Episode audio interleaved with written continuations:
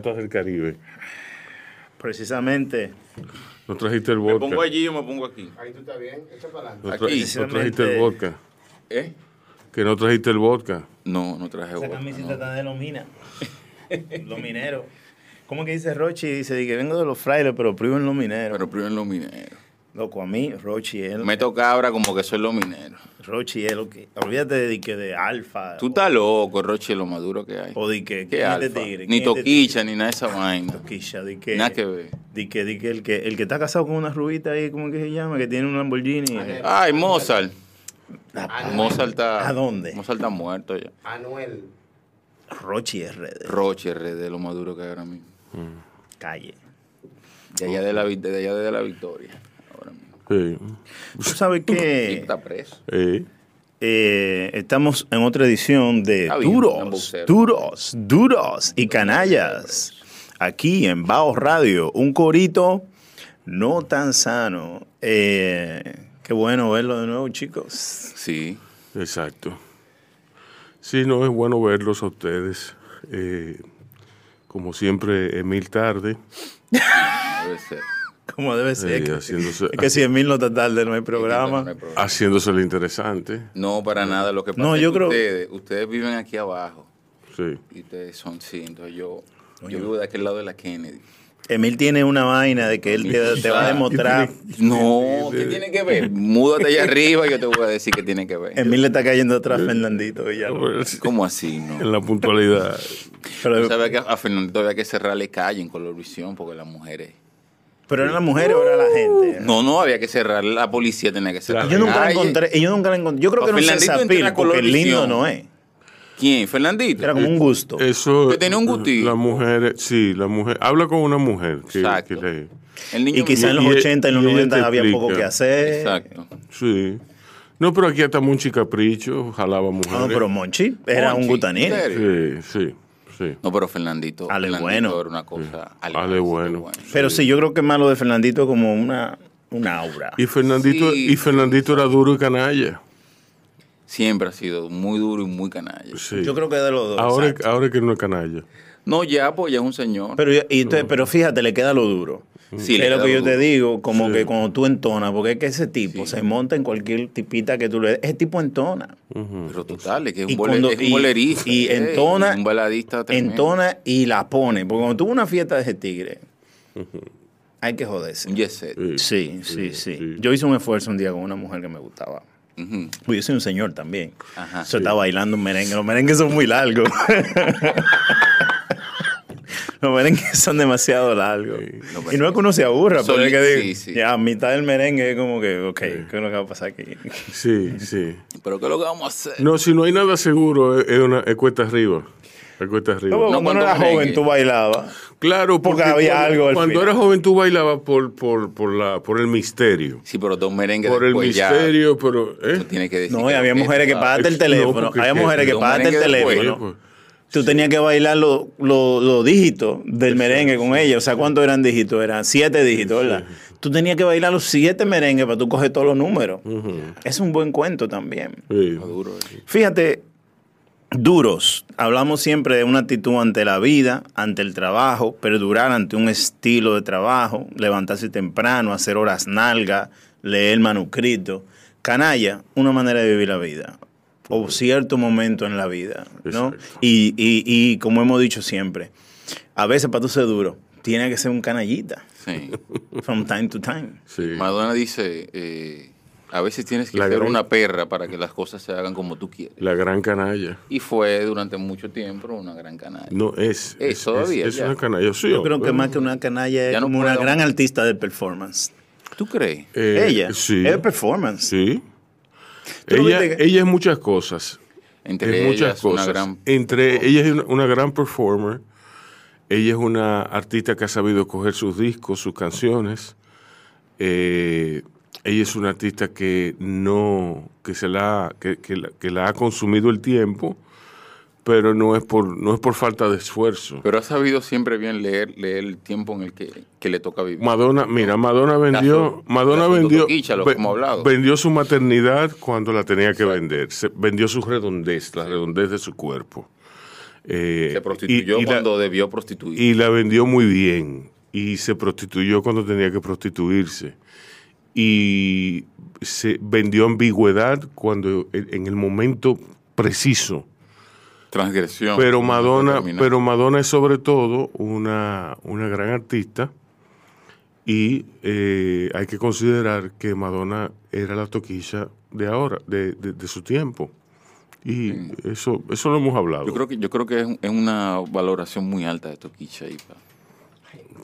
que ella cómo es Sí, porque es que Toquicha no tiene, no tiene nada en la bola, no, no. es lo que me llamo de Rochi. Tú puedes decir lo que tú quieras de ese tigre, pero es que el tipo la pone. sí sí sí Si yo, lo de Toquilla es que se puede, es que uno, uno puede caer en, en, en una, es que no hay ni por qué, ya yo te, esa es mi opinión de ella, que yo no tengo que hablar, no, Sí. Toquilla, no, mejor prefiero hablar de Martín Cohan, que, que estamos hablando con Emil antes de que Martín Cohan es todavía yo, o sea, de esa- hablamos la semana, la, la, la semana pasada, hablamos de, de novelas que te cuestan un poco entrarle, tú ves. Mm. Ah, mira, lo primero que yo dije. Sí. Y, y conciencia moral, a mí me pasa eso. Martín Cohan es genial. Yo primero hay que empezar con decir eso. Y es un duro, no es canalla. Es un duro. Sí, Martín Cohan es un duro. Martín Cohan tiene un discurso. Es un discurso que se, que se, ha, mane- que se ha estado manejando en cierto ámbito de la intelectualidad argentina desde hace un tiempo para acá. Empezando yo creo que con Beatriz Arlo, por hace un tiempo para acá, que es como entendieron a Borges. Tú ves, como, ah, mira, nosotros entendimos de lo que iba y no vamos a hacer lo que vamos a, a seguir crucificando a Borges, vamos mejor a, a, des- a disfrutar y a aprovechar las cosas buenas, interesantes e inteligentes que tiene Borges. Y ahí hay una escuela de eso. Bea- me- se me va a olvidar ahora una biógrafa de Borges que empezó con eso. Esther Vázquez. María Esther Vázquez, que tiene ese Borges, libro. Esplendor y Derrota. Y tiene ese otro libro buenísimo también, eh, Borges, Sus días y su tiempo, Sí. que es muy bueno. Sí. De ahí entonces yo me iría a Beatriz Arlo, que es que lo lee muy bien. Y Piglia lee muy bien, o sea, es como si Beatriz Arlo lo hubiese dado a Piglia. Y todavía yo tengo que hablar con algunos amigos argentinos para poder eh, eh, entender esto bien, pero desde mi pobre punto de vista, no pobre, bla, bla, bla. desde mi limitado punto de vista caribeño, yo puedo decir, casi fue una canallada eso Iba a decir casi, pobre, casi. sí. me- Bueno, por lo menos uno se... ¿Tú te acuerdas cuando uno pisaba la mierda, cuando uno es chiquito? Que- yo siempre andaba limpiando con los zapatos. Tú tienes ahí a otro argentino que Pero puso allá. muy bien el Caribe, ¿eh? ¿Quién? Eh, Oh, Piglia. El señor Piglia, claro. Sí, para allá iba. Para allá iba, pero en otra línea. Mm. Sí. Porque es que yo digo que yo creo que Beatriz Arlo le da a Piglia un buen pie de amigo para que él desarrolle su teoría sobre Borges. Te podría estar diciendo yo aquí un disparate o una barra basada, pero como, como los he leído también a los dos y como he escuchado las conferencias de los dos, tanto de Piglia como de Beatriz Arlo, y a mí me parece que Beatriz Arlo tiene como más estructurado eh, su discurso sobre Borges y es como más amplio, más claro, porque Piglia a veces se pierde en unas repeticiones. Eso es, y no está, no está mal. eso, eso pudiera decirte que sencillamente que Beatriz Arlo lo ha ensayado más Puede ser, exacto, Sí. es lo que te digo. lo O ha sea, practicado más y que es más claro. Entonces, que está eh, más claro exacto exacto. eh, uno tiende a pensar lo segundo por el hecho de ella ser mujer ¿Cómo tú me dijiste que se llama el de María Esther Vázquez, el primero, la derrota? Borges, Esplendor y Derrota. Y ella tiene otro que fue el que yo conocí primero, que se llama Borges, sus días y su tiempo. Sus que días tiene y películas tiempo. que es muy bueno. Sí. Eh, explica muchas cosas ahí él, muy bueno. Entonces, Beatriz Arlo tiene uno que se llama Borges, el escritor en sus orillas, que es espectacular. Sí. Pero cuando tú entonces leas Arlo y te escuchas las clases de Piglia y los ensayos de Piglia sobre Borges, entonces es que como que encaja la máquina. Porque entonces tú tienes al loco divariando, hablando contigo, el pana tuyo, Piglia, que te va contando una historia y te dice, no, pero mira, no te voy a hablar de Borges. Cosa muy buena que hace Piglia. No te voy a hablar del Borges de- después de la ceguera. Porque hay que estar claro. Exacto. Una cosa es el Borges antes de quedarse ciego y otra cosa muy diferente después que se queda ciego. Y una cosa que dice Piglia es como, claro, pero como tienen que vender las obras completas, Claro, claro. pero todos somos claro, amigos, claro. ¿no? Pero hay que estar, dice, hay que ser, él dice, "Ah, hay que ser un marciano para no darse cuenta de que hay una diferencia, cómo leía este tipo, cómo marcaba los libros, las lecturas, cómo iba de nuevo a releer las cosas, cómo usaba... Entonces, Piglia, que sí, que sí lo hace Piglia y no lo hace Sarlo, él te dice cómo es que funciona la máquina de ficción de Borges, que es una máquina de hacer ficción. Exacto. Entonces dice, ¿cómo funciona la máquina de ficción? Te hace, te coge una línea de una cita que dijo fulanito en tal sitio, en tal sitio, entonces regresa y te hace un cuento sobre eso y lo mete, mete la cita en el cuento. Y entonces ahí habla de, y entonces lo se explora, porque a veces son cosas, eh, son fanatismos, entonces explora el mismo tema o la misma cita y le sigue dando vuelta a veces hasta 20 años después. Sí, la misma idea. La misma idea, sobre la misma idea. Y entonces Borges hace mucho eso. Entonces por eso no escribe novelas. No escribo novelas no porque no porque no, no porque no puede escribir algo, porque le gusta, las lee, lo hablamos aquí. Claro. Eh, eh, no escribe novela porque no le da ese género, no le da lo que él quiere hacer con las ideitas que tiene y con las frases que tiene. Exacto. Porque él- eh, se le disgrega la idea en la novela, en el campo largo. Y a él le gustan las variaciones. Variaciones sobre el mismo tema. Sí. Sí. Hay muchas A variaciones. diferencia, por ejemplo, de Bioy Casares, a quien le gusta la repetición. Ay, pero qué vio hoy. Yo no. Y eso le Oh, Digamos que quizá en otro momento, pero hoy no estoy para nadie. Hoy no, estoy, no estás para, para No estoy video. para hoy, que moleste mis horas. Ahora que tú mencionaste lo de Sarlo, hay un, hay un libro que Piglia menciona que, que yo creo que, que es un libro durísimo, aporta muchísimo en esa visión que tiene, la que tú explicas de Él toma una línea, que es un libro que se hizo en la Biblioteca Nacional Argentina de los años que dura eh, Borges dirigiendo la biblioteca. Entonces él anota en los mismos libros de la biblioteca que él va leyendo, él va anotando. Entonces se hizo toda esta recopilación de todos estos textos con las anotaciones de Borges. Sí, se ha hablado mucho de ese libro. Increíble. Se ha hablado mucho de ese libro y ha caído muy bien. Porque es la lectura que hace Borges. Las, lectu- las lecturas. y las anotaciones al margen. Y el respeto entonces por las traducciones, Exacto. por las relecturas. E- Exacto, es lo que te digo. Cuando tú no lees, eh, aquí se repite mucho también, que a mí peco de eso como escritor joven, ¿no? Ah, Borges es difícil. Y Borges es un... eh, ¿Cómo se Borges es dice? difícil. Dicen eso. Sí, y también cuando yo era Yo no- joven. yo no me y también recuerdo. decían como, como que naripará, como que pretencioso. Sí, todavía queda, quedaba, o, o, bueno, todavía queda cierto, eh, cierta imagen de Borges como un escritor elitista. Por aquí, digo yo. Sí. A mí me cae bien eso. En, en Europa ya no, ni tal, pero todavía aquí yo creo que... Pero en Argentina también. Es lo que te estoy diciendo, que por eso Piglia, Es, es el tótem. por eso Piglia hace esos programas. Porque dice, espérate, pero vamos a alejar un poco. Vamos a decir que tú estás más cerca de lo que uno cree. Vamos a traerlo a la televisión pública. Exacto, está más cerca hablar. de nosotros, de lo que uno cree. Pero ¿quiénes se han encargado de crear esta leyenda negra, por decirlo así? De- entonces te describe quiénes eran. Gente alrededor de él, de la Secretaría de Educación, el ministro de qué sé yo. Entonces Piglia lo mata el gallo en la funda porque él dice, ¿quién era el ministro de Educación? Cuando se escribió Tron, o Urbar Orbitz Tertius. ¿Quién era el ministro de Educación de ese momento que se ganó un premio? Claro. ¿Quién era? Nadie se acuerda, sin embargo, tú te acuerdas de Tlón, que es la perfección, dice, como el laberinto perfecto, Sí. Tlón. Un cuento que se va comiendo a sí mismo.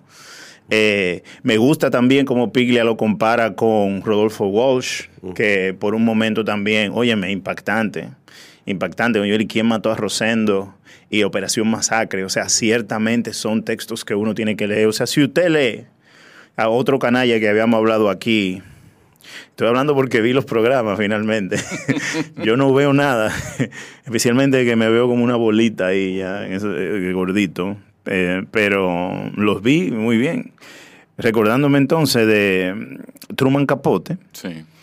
Operación Masacre, Truman Capote. O sea, leí Operación Masacre de Rodolfo Walsh. Es entender una cosa que, por ejemplo, y quitarse el sombrero y entender, sí, es verdad, Borges no hubiese escrito eso.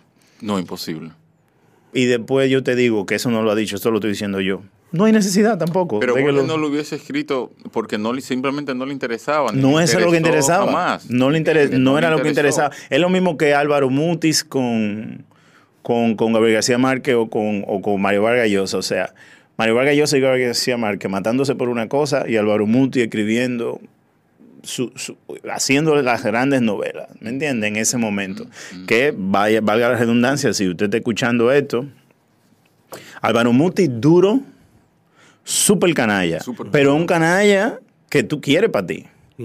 O sea, ese tipo, el tipo era un ejecutivo de publicidad de una empresa petrolera. Y tenía un yate a su disposición, tenía un avión a su disposición en aquel tiempo, y cuarto para gastar y vaina. Y él se jangueaba con todos esos tigres. Y él también era escritor de la talla de estos tigres, pero estaba tirado a la calle. Ahí te hablo yo. Él jangueaba con dinero. Jangueaba con dinero y era un ejecutivo de una compañía. con o sea, él mucho estaba dinero. trabajando. Exacto. Y era, o sea, la primera novela de él que yo leí fue La nieve del almirante, comprada en Tesauro. O sea, te lo puedo decir, en los 90 yo compré esa, no- esa novela, me la regaló Jonathan Cabrera en un cumpleaños. Yo la leí también. La nieve del almirante. Eh, Es una experiencia, eh, es otra, otro mundo, otro mundo meterse en esa novela. O sea, ¿qué, qué, qué boom tú me estás hablando? Ujú, Sí, y este tipo. ujú. Una escritura llana, sin pirotecnias ni vaina. O sea, las mismas vainas de la Guaira. Nadie los mismos. ri- No, no, ni mujeres que vuelan, ni gente en. Ni mariposa, ni vaina. No, no, no, no. Pero te hace el cuento de ese tipo, Una novela policial casi. casi, Sí. Con Marroque el Gaviero Sí. y Abdul Bashur, esos dos tigres. Después tú tienes ese triángulo ahí a Irene, Que a Irina. tiene, tiene mucho de, del corazón de las tinieblas, esa novela. Sí. Sí. Sí, mucho. Mira, muy buena, muy buena lectura. Sí, di- diría Sí, yo. porque hay un río, hay un río. Es un río. Donde quiera que hay un río, hay que subirlo, si no, no bajarlo, no es bajarlo, es subirlo. Y saberlo subir, y, saberlo esos bancos de arena y toda esa vaina. Entonces, fíjate, ellos saben que van a su muerte. Sí. Y saben que se van a joder. Sí. Eso mismo, coño, qué buena. Habría que hacer una buena lectura de eso. Ellos saben que van para pero van para allá. Van para allá. Y, y ciertamente, te digo más, yo me envolví tanto con Álvaro Mutis que empecé a coleccionar en una novelita de Norma muy bonita. La nieve del almirante era amarilla, había otra que era azul, amarilla- había otra que era verde, Amarilla con, con, con morado. Como- ajá. como- como una arenilla, era el mismo diseño, sí. pero cambiaba el color. Entonces estaba la nieve del almirante. La niebla y- almirante no es una novela eh, eh, eh, gruesa ni larga. No, son es- 180 sí. páginas. Pero mira, pum, pum, pum, pum, pum. Y esa es la lentitud. Y- y Tú sientes la lentitud. Son capítulos breves, cortos. Tú sientes la, den- la La- mejor la- manera la de escribírtelo. sí, la, la- la jungla que te oprime, eh, el ambiente, el calor. Cógela aquí, son- mira, son- cógela aquí. Pero una novela con una densidad vegetal. Sí, exacto. Exacto. Una melcocha ahí. Sí. Y sin embargo tú te vas metiendo y te vas metiendo y te vas metiendo. Llega un momento que Norma publica entonces las siete novelas en un solo tomo, azul, grandote. Recuerdo que hay muchas historias con eso. A mí me lo regaló una novia colombiana que yo tenía en ese momento. Qué bien. Era una novia colombiana que yo estaba Pero saliendo era- era con la parce, hermana. Era parce. Oh. Pero de Colombia. de- Pero era Colombia. Colombia. ¿Eh? ¿Tú te Colombia, oyes? Pero Colombia. era parce. Parcerita. Sí, sí, sí. Total. Yo, te- te- la amiga era hermana. Eh, digo, eh, yo era amigo de la hermana Ajá. en la universidad, en la maestría. Y yo como que en la maestría, después que yo me gradué, que yo dije, ah, esto es, pues ya. Y yo como que me solté, pues yo era bien educadito cuando estaba estudiando la licenciatura en APEC. Bien seriecito. Sí, después en la maestría yo como que me solté, que risol con esta gente los fines de semana, que vaina. Seguí estudiando, pero como que escogí para Pero la calle. suelto. Y tenía esa novia ahí, eh, amiga colombiana, que tenía una hermana. Cuando yo iba a estudiar allá, yo... La hermana era la que. De verdad. No, y después tuve un lío con las dos ahí. Bueno, hay un disco de Calamaro que lo dice. Estaba hablando con la hermana de una amiga colombiana. Dormían en camas separadas. Me decían, aquí busco un vaso también para nuestro invitado. Ay, ay, ay, ay. Ave María. Señores, vamos a hacer una pausa. Sí, para Sí, recibir bien. para recibir. Veni- venimos en breve, vamos a hacer una pausa. Sí, venimos eh, en breve con duros. una duros. pausa duros. y volvemos y en breve. canallas. Está Se- Se- Silvio Mora, todos esos tigres ahí. Mm. Y yo conozco a todos esos tigres. Ah, Rey, los chamaquitos tuyos. Ay, dice Henry. Coño, pero qué lindos son esos chamaquitos. Yo lo quiero aquí. Ah, en el video. Está bien, nos sentamos. Era básicamente gente bebiendo, esos tigres saliendo de distintos sitios, lip singing. ese chamaco que usted ve ahí, él se paró y él estaba y bailando con las mujeres de arriba para abajo y la cámara le estaba- lo estaba enfocando, porque imagínate tú. Yeah. De tal palo. Eh, lo que hubo ahí fue como un calambre. ¿Qué era lo que te iba a decir? Porque era un calambre. Básicamente fue como, no es que yo lo voy a opacar. Tú no, para acá. No, es básicamente como, los poetas somos nosotros. Me tienen de más. porque tú tripas- Exacto. Es porque esa es la vaina. ¿Qué viene este tigre a hablar de, de Lorca No, aquí? no, no. Cuando aquí lo- los poetas somos nosotros. Además, ellos, no- ellos jamás hablan de Lorca. No, porque es que eso no, eso no es poesía, ni les ama No, tampoco. Ni les ama ni nada de esa vaina. Ellos se inventaron la poesía. Si tú no, no, no, si tú no hablas de, de, de Simic y de, y de lo, y de los beats, no, no hay Y posibilidad. ni siquiera, porque no lo han leído, pero nada. ¿Sabes quién ha leído? Ulve, Ulve Ubre, aquí. Claro. El Dominican Joe. El Dominican York. El Tropical Joe. El Tropical York. No, muchachos. Siempre tropical, siempre tropical. Casi, casi. viniera, Caribe ¿no? Pop. De un Caribe Pop, que es una vaina. Hay una... Por eso es lo que me ha gustado siempre de Hay una Francis. unión ahí. ¿Qué me ha gustado de Francis? Yo siempre he dicho, o sea, hay que oír este tigre recitar por, a Shakespeare, un caribeño recitando Sí. Shakespeare. Ujú. Otelo. Sí. Y no di que un Shakespeare con un acentico jamaiquino ahí, una vaina que bien por los jamaiquinos, pero. Pero un Shakespeare del Bronx. Eh, eh, ¿Cómo que se llama? Lima de Miranda, estamos aquí. Sí. Coño, qué bueno eh, compartir contigo, eh, Francis, especialmente en esta, en, en esta yola borracha que a veces se pone dura, pero que también es canalla. Bienvenido. Muchas gracias. Esto con este line-up aquí es como los Yankees del 94. Mierda. Ya. Y me siento con temor. Sí. Oh, sí. Pero claro, yo lo que voy a escuchar más que hablar porque yo tengo que aprender. Aprender, aprender. Claro. No, viejo, porque Claro. Un, Tú un sensei, tú, oye. tú eres una. Un un, Jedi. un ma- un maestro de la síntesis. Eh, no, coño, muchacho. y este tigre anotando vivo, aquí, ¿no? eh, Muy difícil, algunos muy títulos. Tú la pones difícil. Hay títulos, pero que títulos siempre hay. Títulos siempre hay. Título es lo que más hay. Título es lo que más hay. Lo que no hay, eh, lo que es difícil es encontrar escritores verdaderamente relevantes. Entonces tú eres uno, sin duda alguna. Y tú eres un, una esponja que vive cogiendo de todos, de, de muchas influencias. Y, y bueno, eso es palpable, porque tú eres actor. Eh, tú eres, tú, tú primero eres actor antes que escritor. Yo no sé, yo creo que son las dos cosas simultáneas. Ujú. Yo creo que van de la mano. Yo creo que no puede separarse una de la otra. En ti te da- van en de la mano. y en mí, en mí, claro, yo no estoy diciendo de, de otra persona. Por, yo creo que van de la mano porque eh, mis textos a veces los leo. Leí Urbe Urbe porque Manuel Betán se lo compró los otros días y me dijo, mira, yo lo compré. Y yo fui a releerlo y yo dije, ah, mira, pero todavía tiene como un tipo de valor. Para mí tenía mucho más valor. Y es bien performativo. Como que la- las palabras, los versos, te eran acciones. Ujú. Que es la cuestión de cuando tú estás actuando. Tú no le puedes decir a una persona sentimientos, sino acciones. Ujú. Tú no le puedes decir, tú estás triste a tal vaina. No, es la acción. Exacto. Usted quiere darle un trompón porque ese le robó la novia. Estoy, estoy oyendo, estoy oyendo a Arturo López ahí. No, porque Arturo viene, mira. Es mi niño, voy a decir. Porque en este país me dice una muchacha que ella es satánica. Un país que matan mujeres. Que la corrupción está fuerte. Y que ella es satánica. Coño. Oye. Yo tuve un verano con Arturo López. Arturo. Mm, supervisando, yo estaba cogiendo un taller con Lorraine Ferran y él estaba supervisando ese taller. Yo conocí mucha gente chula Gran ahí en ese grupo, gran maestro. Tú no eres ajeno a la actuación. No, No, pero, no a- pero no al nivel de Francis, ¿no? No, pero es es asunto de disciplina y rigor. Eso. Y de, de- de líneas también, porque Francis es un actor, I mean, that's his job, como que eso es lo que él hace. Yo puedo actuar, No, pero no, su trabajo, su trabajo escribí en, en New York Times. también. El que paga la renta. El que paga las reglas. Bueno, La Marche fue a ver una obra de teatro que yo hice en Nueva York hace unos meses que se llamaba Love to Love You Baby, la historia de Dolores Verano.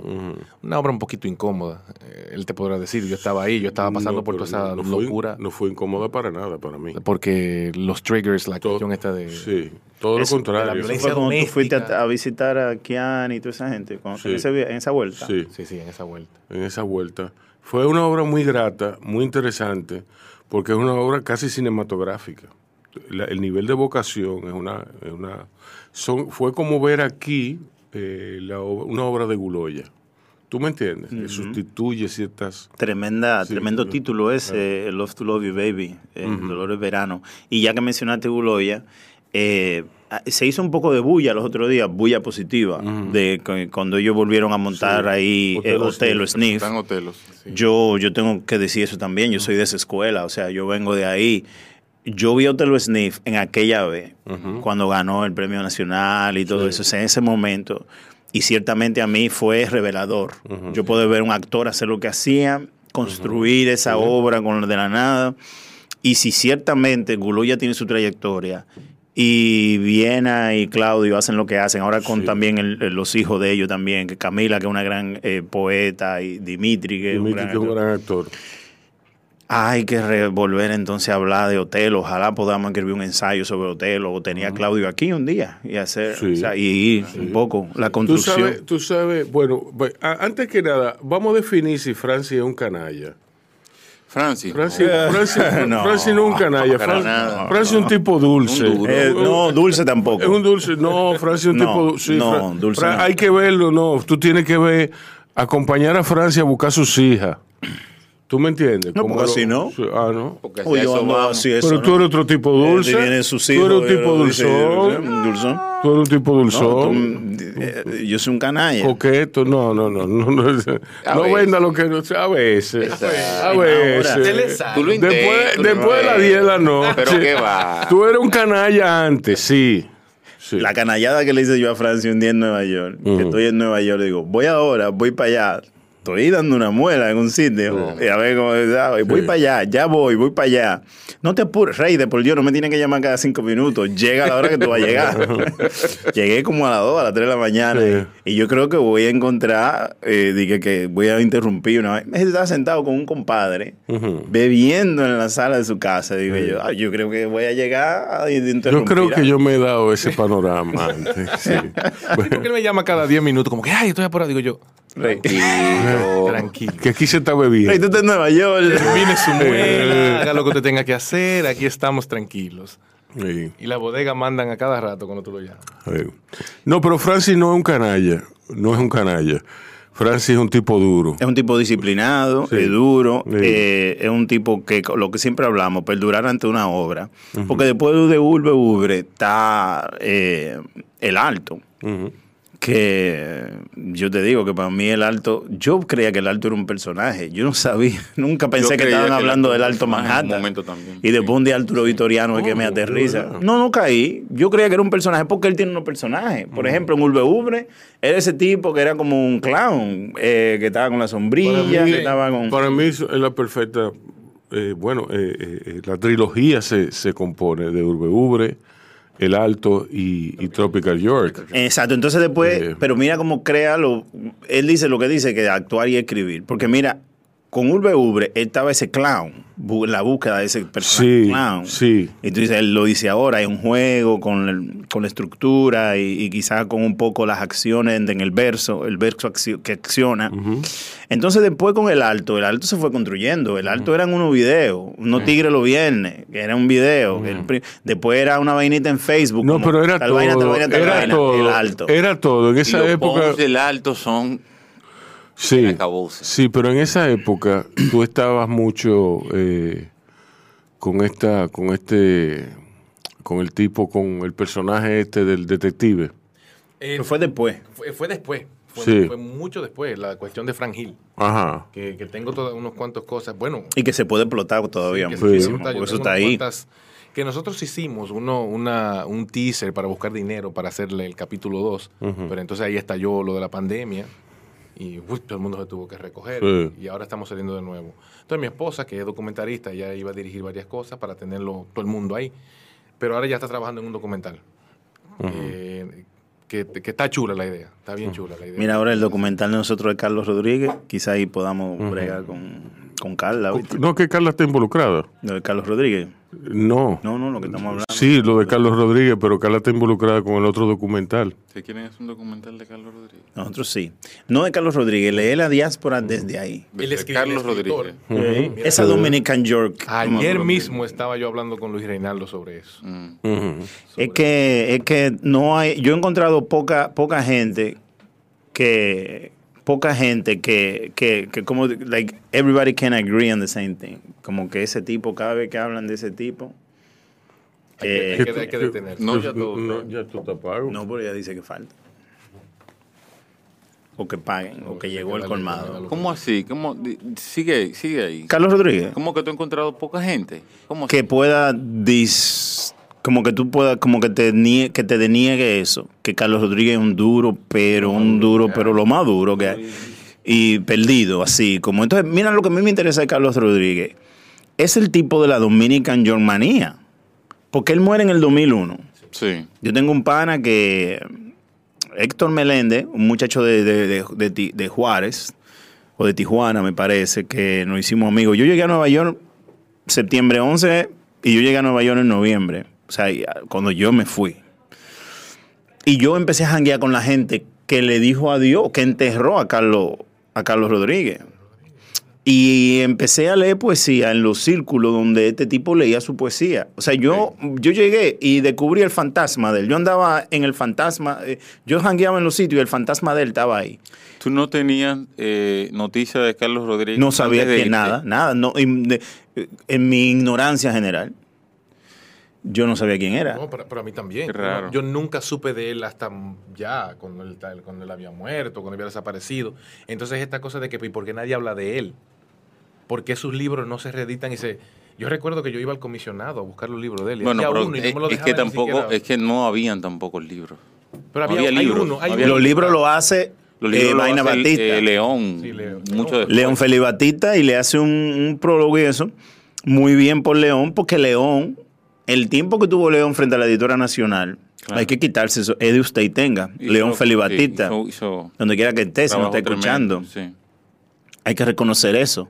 La editora nacional cogió cuerpo y forma con León Felipe Batista. El que, eh, Es lo que yo te digo a ti de la vaina aquí política o vainita o partidita, qué sé yo. Sin vaina, Hay que quitarse la vaina.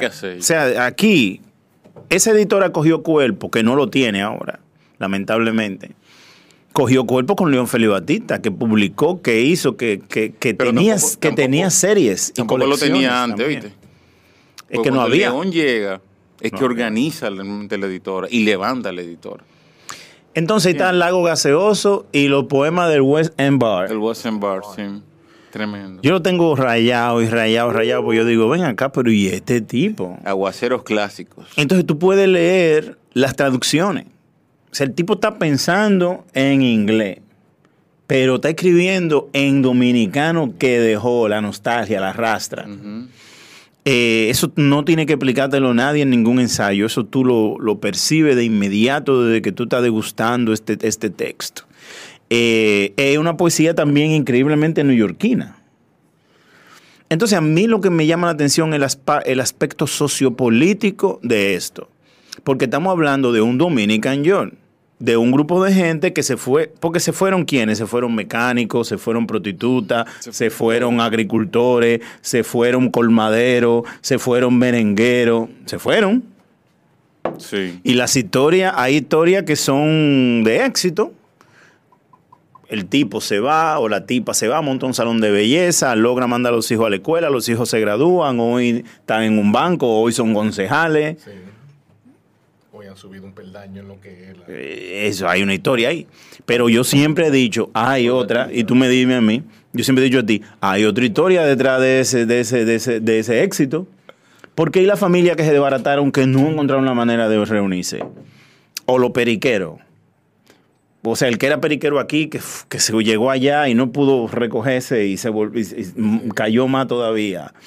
O el tipo que le dijo a la mujer, espérame aquí que yo te pido y cuando llegó allá no la pidió, sino que se casó con, o sea, se casó con una para hacer los papeles, Se divorció de esa de y después se, cogió- se casó con la que él quería de verdad casarse. Y la otra estaba aquí todavía esperando las remesas que no llegaban. O los papeles que no llegaron nunca. O sea, hay otras historias ahí. Y por ahí, sociopolíticamente, es que yo quiero encontrar a Carlos Rodríguez. Y quizás leer la diáspora de hoy. Yo, mí- por ejemplo, lea a Kiani. Sí. La diáspora que yo encontré en Nueva York en el 2001.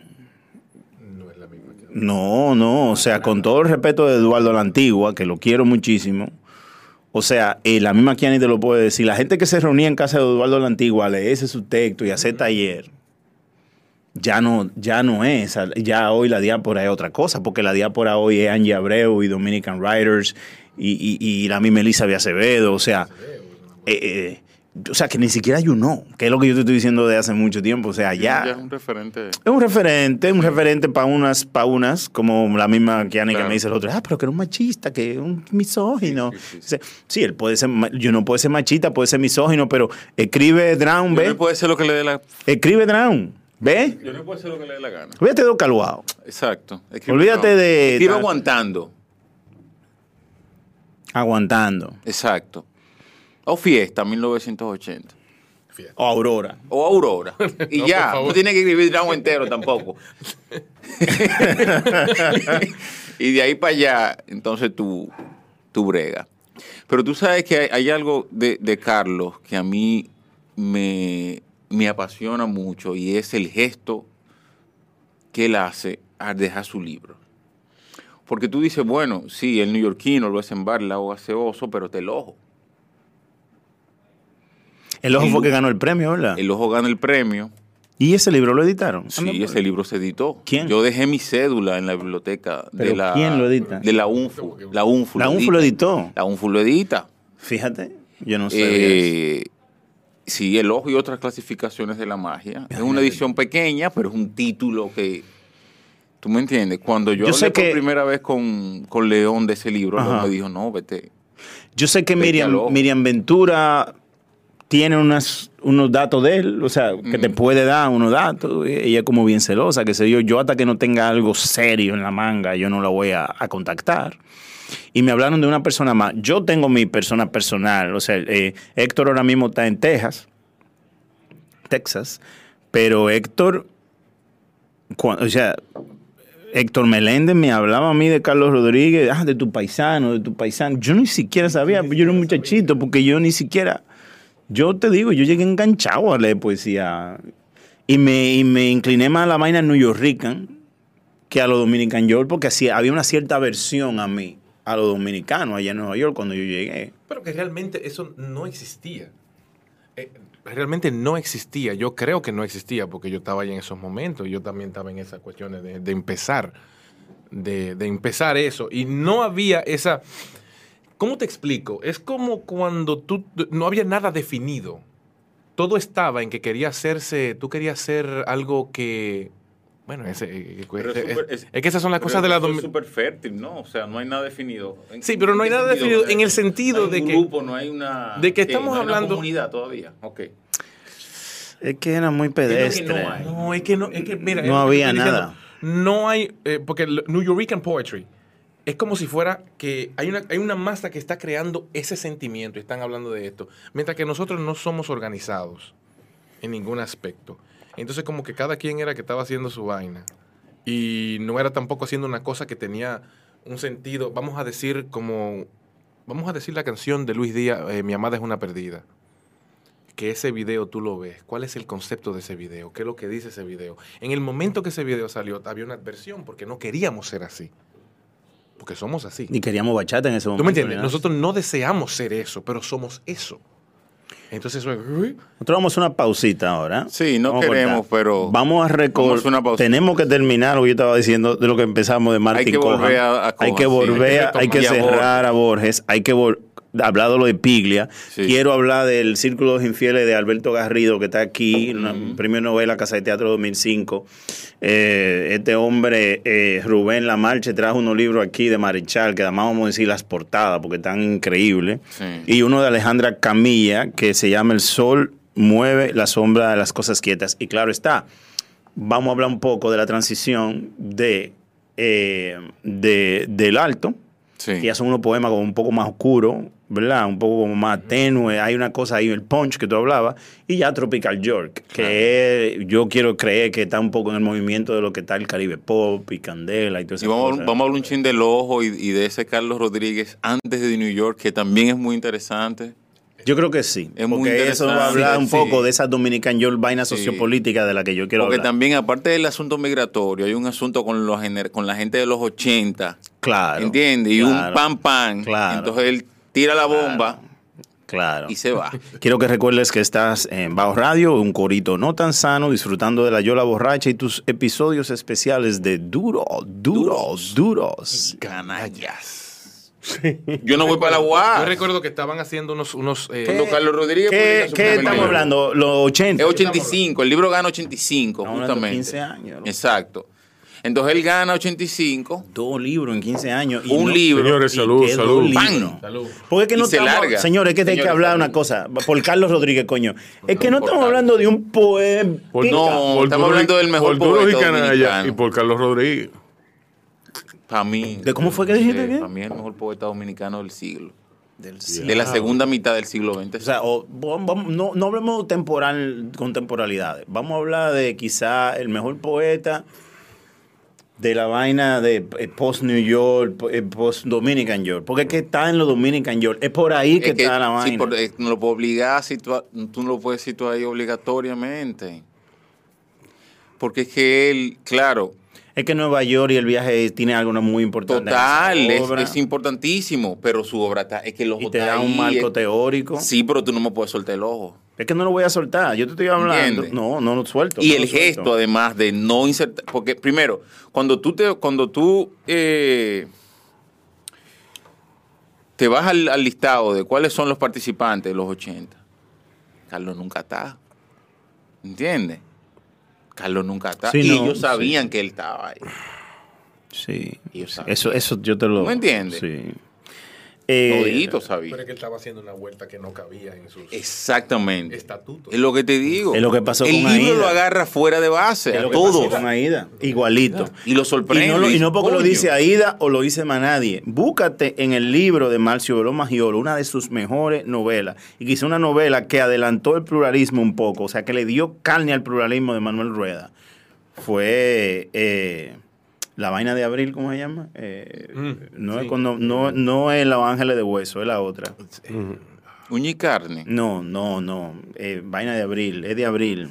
De abril en adelante. De abril en adelante. adelante. De abril en Publica con adelante. distintos colores Sí, y sí, vaina que sí. sí. ¿Quién es Cinia? Eh, La protagonista. Aida. ¿Es Aida? Sí. Él es el único que confiesa. O sea, y tiene que escribir una novela para decir eso. Que ellos quieren ser como ella. Sí. Y que ellos se pusieron la mano en la cabeza cuando esta mujer se gana un... ¿Qué? Era una mención. Biblioteca breve. Sí, pero era un... Una- que llegó sí, finalista, que llegó a ser finalista, finalista. Sí, sí. Que prácticamente se lo gana el premio, ¿eh? Pero bueno. pero no se lo dieron. No se lo dieron. no se lo dieron porque la novela llegó.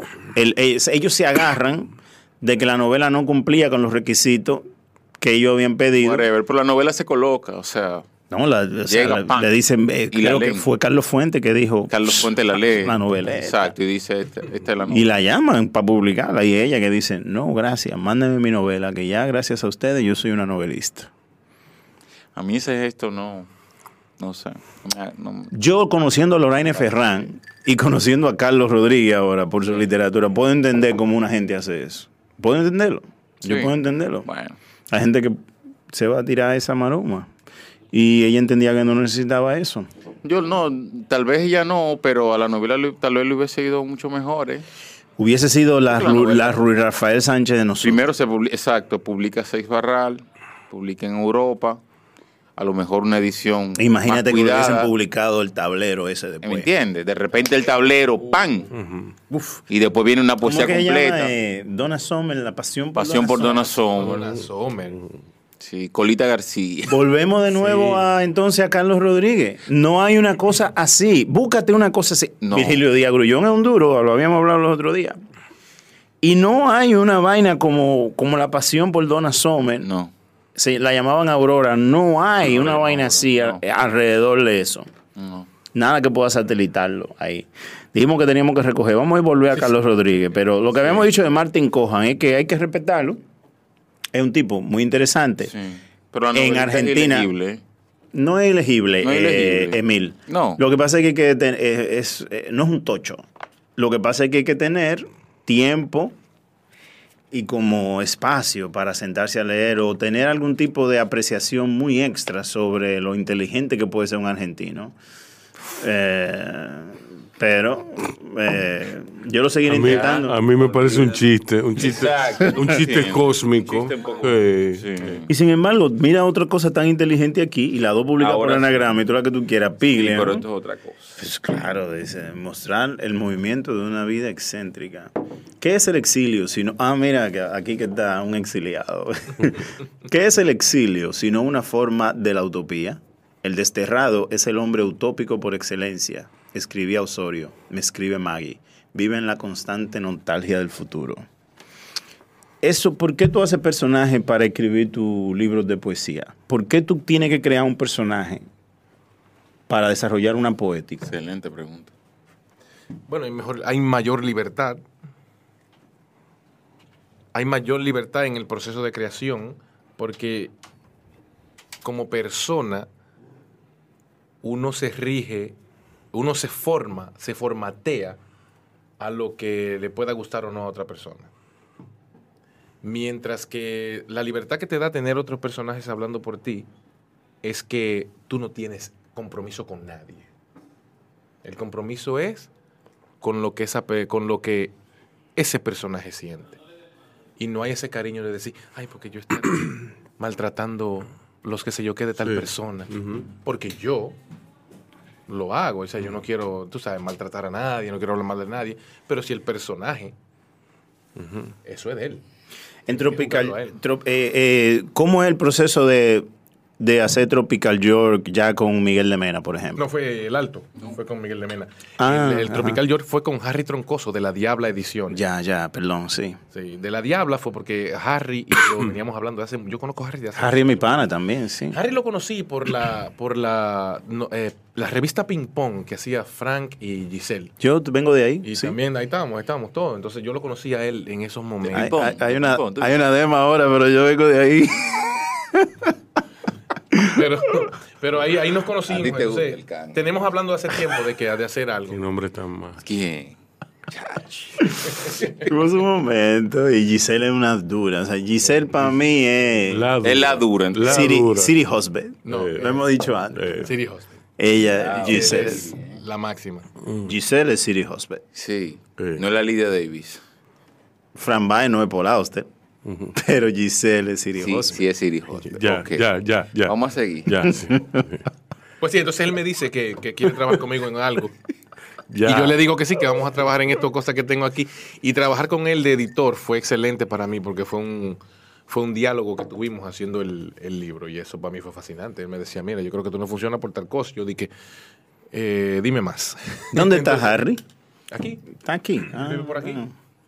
No está en Nueva York. predios. Hay que, hay que retomar eso. Hay Y que tiene otro eso. libro que va a salir ahora de, de otro, de, de otro poeta. Yo sé que tú haces tu, tu- tú tienes tu gig de actor ya bien asentado, lo habíamos dicho ahorita en tu trabajo, eso, pero ah, tú haces, tú haces recitales, o sea, Yo hacía, lo hacía más a menudo antes, que también lo hacía con los muchachos de, de la soviética, Ujú. que eran Ibori Núñez, Jorge Superví, eh, José Aníbal. Nos juntábamos, entonces eh, Jorge le musicalizaba los textos. y nosotros íbamos por diferentes universidades y centros culturales de Nueva York a hacer nuestras cosas y, no, y nos pagaban bien y todo. Pero ellos se volvieron adultos y dijeron que ya no lo iban a hacer más. Y ahí Oh. quedó. Ay, eso me suena a un pleito que tú no tuviste. Tal vez yo no estuve en ese pleito. exacto, "Ah, que no, no, o sea, no, está bien.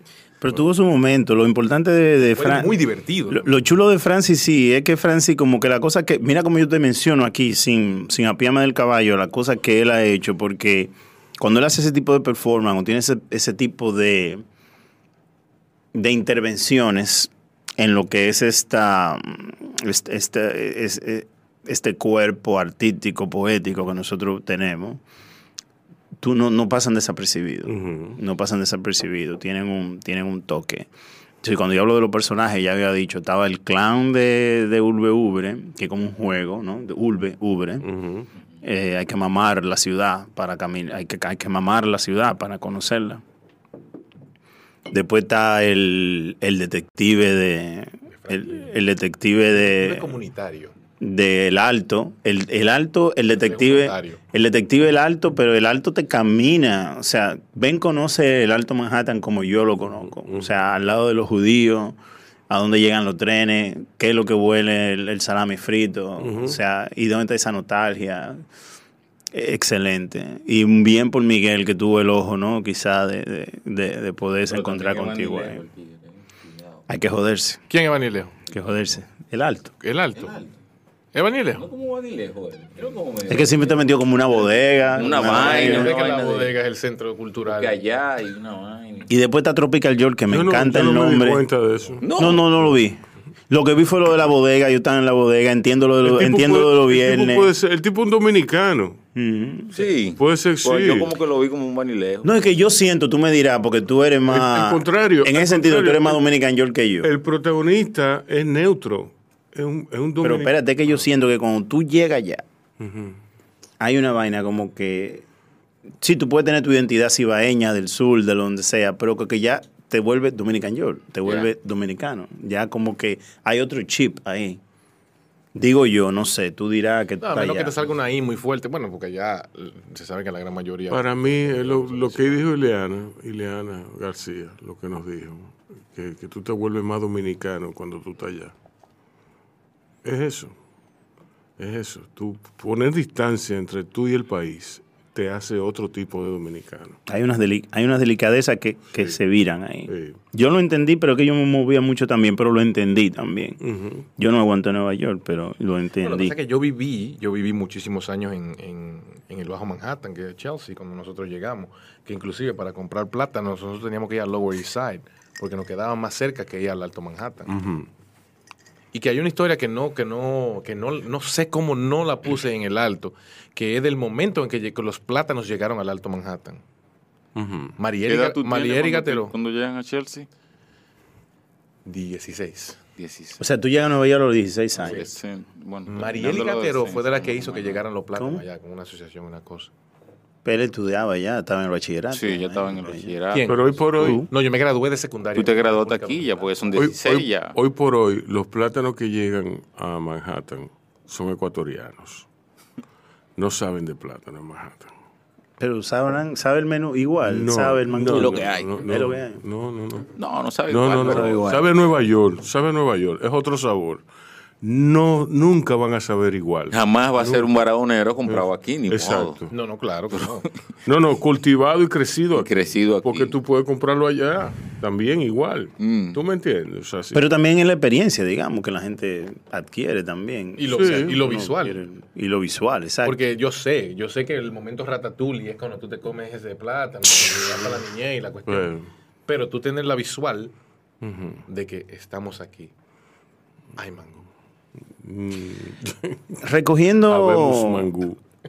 Bu- Antes de, de recoger, el círculo del infiel, Alberto Garrido. Alberto Garrido, yo llega a mi. ¿No hablaron de Leopoldo Marechal? No, no, no vamos a hablar de tú, eso se hoy. supone que va a hablar de Ah. eso, muchacho. Hoy no, porque que, imagínate tú, es que tú demasiado miran los títulos, o sea, Ni siquiera hemos la batalla de José. Luna, las tres caras de Venus, el cuaderno de- No, yo lo decía. el banquete bueno, de sí. Severo Arcángelo, qué maldito título. Y ahí no está Dan Buenos Aires. Adán Buenos Aires no está ahí, que fue la primera novela. Yo entré, yo llegué a Leopoldo Marech- Marechal por el, por la puerta chiquita, por, por Adán Buenos Aires, que es una novela difícil. Megafón por la guerra, coño. qué- qué Esa, bueno. sí, a mí me gusta eso.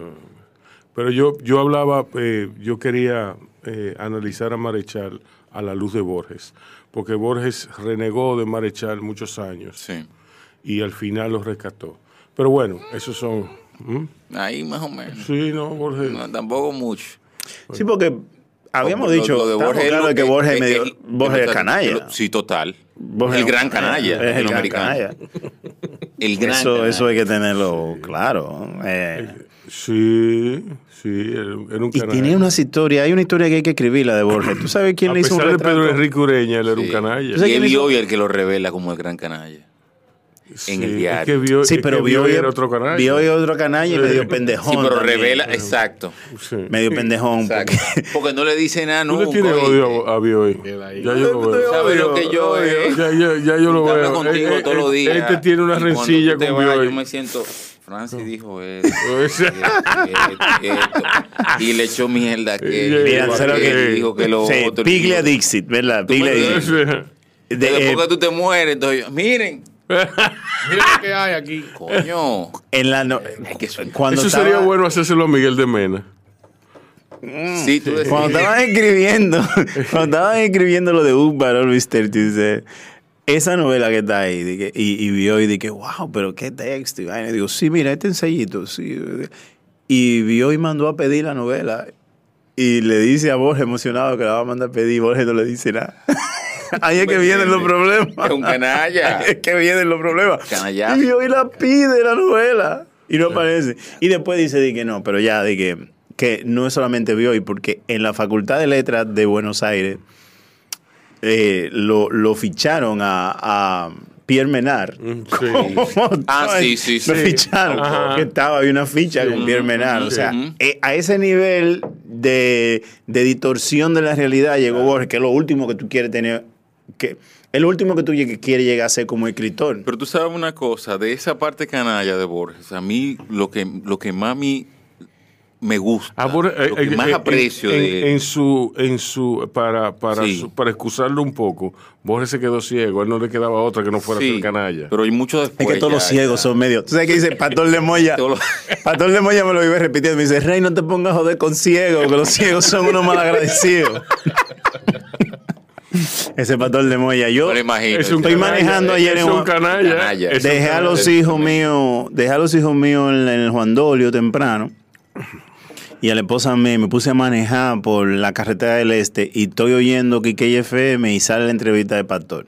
Ay, sí. sí Y me pongo a oír esa vaina. también. Me pongo a oír esa vaina. Hay que, hay que joderse. Pastor yo lo conocí por ese tiempo, hace como 20 años, que él estaba como recluido en su casa, que no lo dejaban salir. Parece que tenía un arresto domiciliario o algo.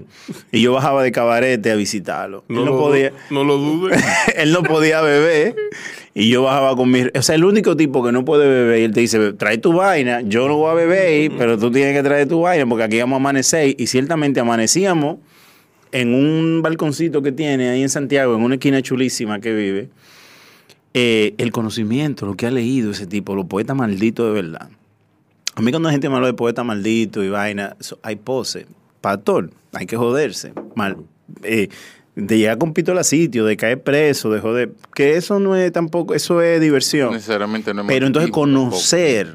El arte, tener la facultad de poder y la delicadeza de sus trabajos artísticos también. O sea, las piezas, la vaina esa del puerco, la vaina de comete La un puerco. meterte una gallera, presenta un libro. Exacto, o comete Yo un puerco en un circulación. comete un puerco en una caja de muerto. Exacto. Ahí en, en la vaina de la independencia, Sí, ¿me entiendes? no, o sea, en, en la- en el Parque Colón Exacto, entonces, no sé, eh, es, por, es por Pastor que yo conozco a muchos de estos poetas malditos de verdad. O sea, yo creía que yo había leído a Me, me gano el premio, yo me gano el premio de Radio Santa María un año, me lo gané. Y ahora no me acuerdo ni siquiera qué cuento, con qué cuento me lo gané. Lo que sí sé que me gané 30 mil pesos de lo de antes.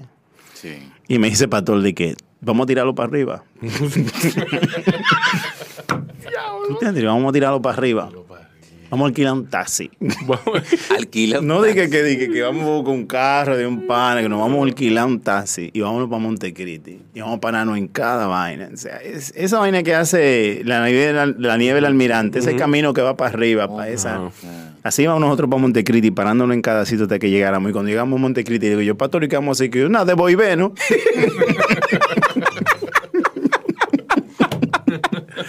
Rey vete una pausa. Vete una pausa y volvemos. Bueno, señores, te recuerda que estás aquí en Bajo Radio, que es un corito definitivamente no tan sano en la Yola Borracha, en, us- en tus episodios de Duro, Duro, Duro y Canalla.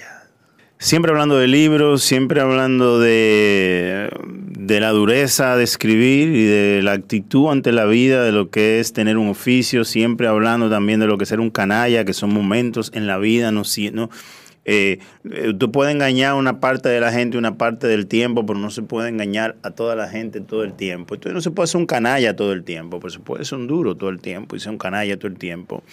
Habíamos hablado de Alberto Garrido, escritor cubano, en esa camada de escritores, ese gran grupo de escritores cubanos que vino aquí, que, que Casa de Teatro le dio un espacio.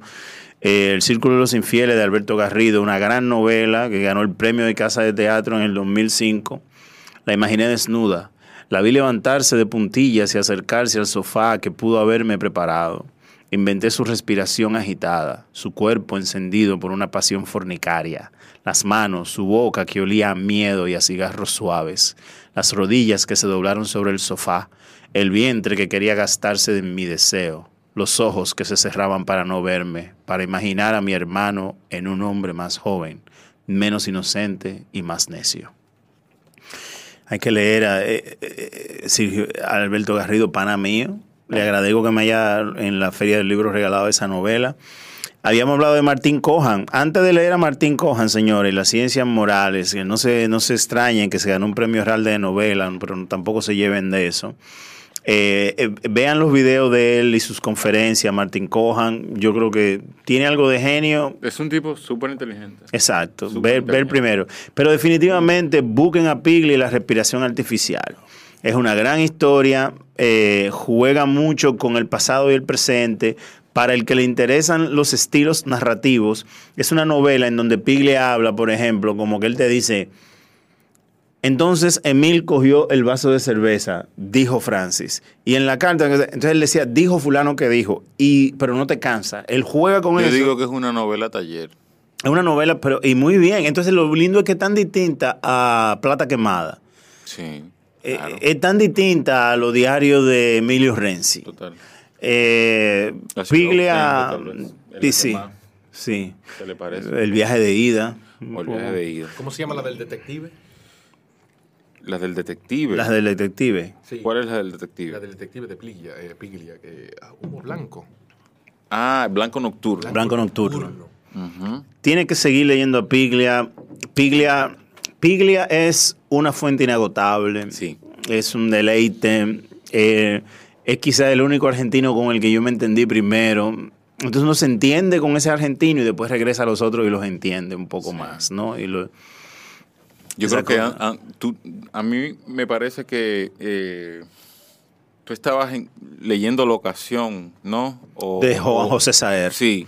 la Y es ocasión. una buena, eh, es muy, muy interesante eso que tú dices porque es muy bueno antes de saber entrarle a, a- Piglia.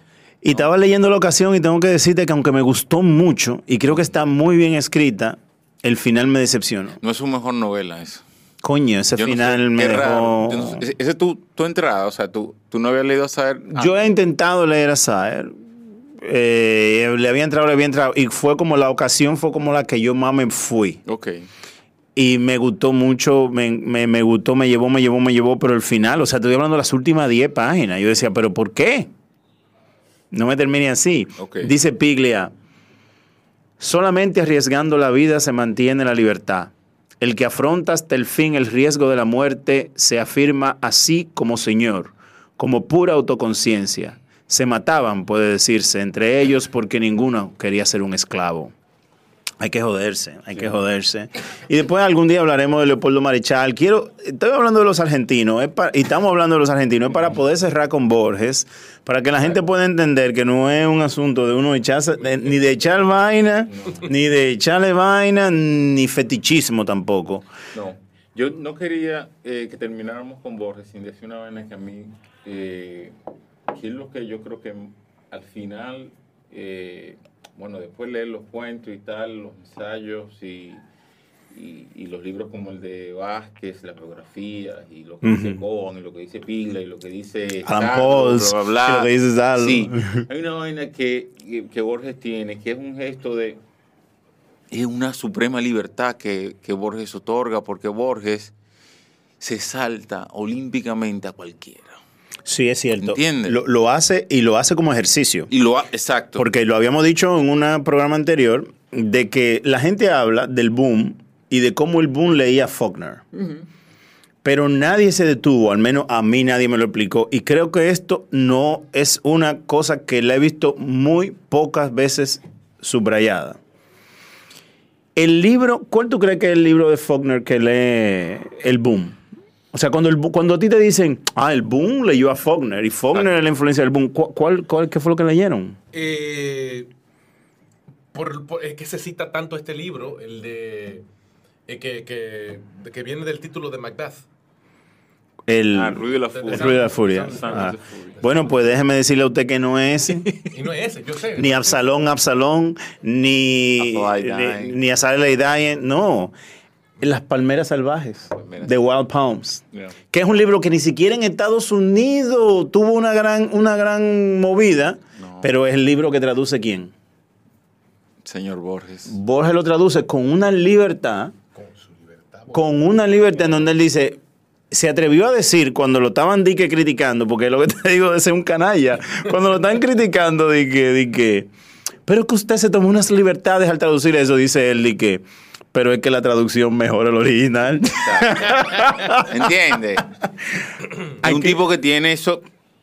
pero ¿cómo tú te encojonas con un tigre así? Es lo que No, yo te no digo. manera. O sea, No no manera. es una vaina de chavainismo. O sea, yo te estoy diciendo que cuando ese tipo sale con una vaina así es porque él lo está pensando. Exacto. Y después te toma un tiempo entenderlo. Pero que tampoco la, señores, la literatura no es una carrera de velocidad. No, pero por ejemplo, él, él, cuando me refiero a que se lo salta, él por ejemplo se salta casi toda la literatura española. Sí, te lo creo. As- pero así, ¿eh? Eh, eh. No es Pedro Enrique Ureña que estamos hablando aquí. No, y él te para hubiera, nada. y él te hubiera dicho, Para nada. pero ¿para qué la voy a leer si ya mi maestro la leyó? Ya Pedro Enrique las leyó y dijo que esto y esto y ya. Le interesaban las, a- las lecturas árabes. Sí. O Chesterton. O. Stevenson. O, o los irlandeses. Exacto. Qui- Quizá Beckett. ¿Me Quizá, entiendes? Beckett, quizá, Eh, con quien comparten un momento un, un premio y de todo. Vamos a hablar, yo te voy a Al lado decir, de habíamos hablado ahorita Porque yo llego a Chesterton fue por Borges. por Borges. Sí. Yo también. Y yo Stevenson por Borges. Entonces yo digo, Porque cuando lo leo, digo, Stevenson, Por una hacia- cita. Hacia 1888. y Yo, ¿qué? O sea, ¿esto es un ensayo o esto es un cuento? Entonces el tipo te mete Stevenson en un cuento y te habla de su, de su amor por Stevenson. Habíamos hablado de que. Porque estamos cerrando. Íbamos a cerrar, vamos a cerrar, Que, ¿no? que, que dice que, que, que Lorca esto, que Lorca lo otro. Que... Sí, él, él le tiene su cosita a Lorca. No, pero está bien, y mucha gente Está pero bien, Lorca exacto. tiene, pero de entre los que haya, Lorca duro, no canalla, tiene un poquito canalla con, un poquito canalla con el otro poeta, ¿cómo se llama el, el de las dentelladas secas? ¿Cómo se llama? Miguel. Miguel Hernández. Hay unos Miguel textos por ahí en donde Lorca le hizo unas paguatadas Ah. a, a Miguel Hernández, sí. Eso no lo conozco. Es una vaina de envidia, como de que el poeta soy yo. Eh, verde que te quiero verde, verde viento, verdes ramas, el barco sobre la mar y el caballo en la montaña, con la sombra en la cintura, ella sueña en su baranda, verde carne, pelo verde, con ojos de fría plata, verde que te quiero verde, bajo la luna gitana, las cosas la están mirando y ella no puede mirarlas, verde que te quiero verde, grandes estrellas de escarcha vienen con el pez de sombra que abre el camino del alba, la higuera frota su viento con la lija de sus ramas y el monte, gato garduño, eriza sus pitas agrias. Pero ¿quién vendrá? ¿Y por dónde? Ella sigue en su baranda, verde carne, pelo verde, soñando en la mar amarga. La gente que vaya a ver el- lo del hombrecito se va a perder esto. Claro. Pero estamos aquí. Y vamos a tener que hacer una parte 2 de esto para poder aprovechar Eh, hay que Tropical hacerlo- York. sí, definitivamente. Hay que cerrar, sí.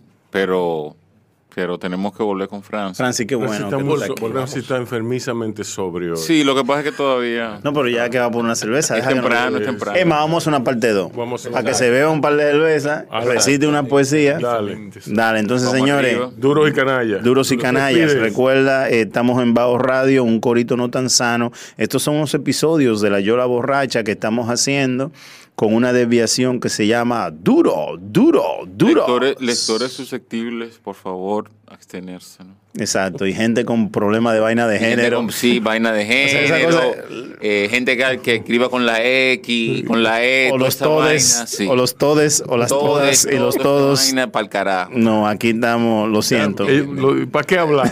Ya. Game over. ¿no?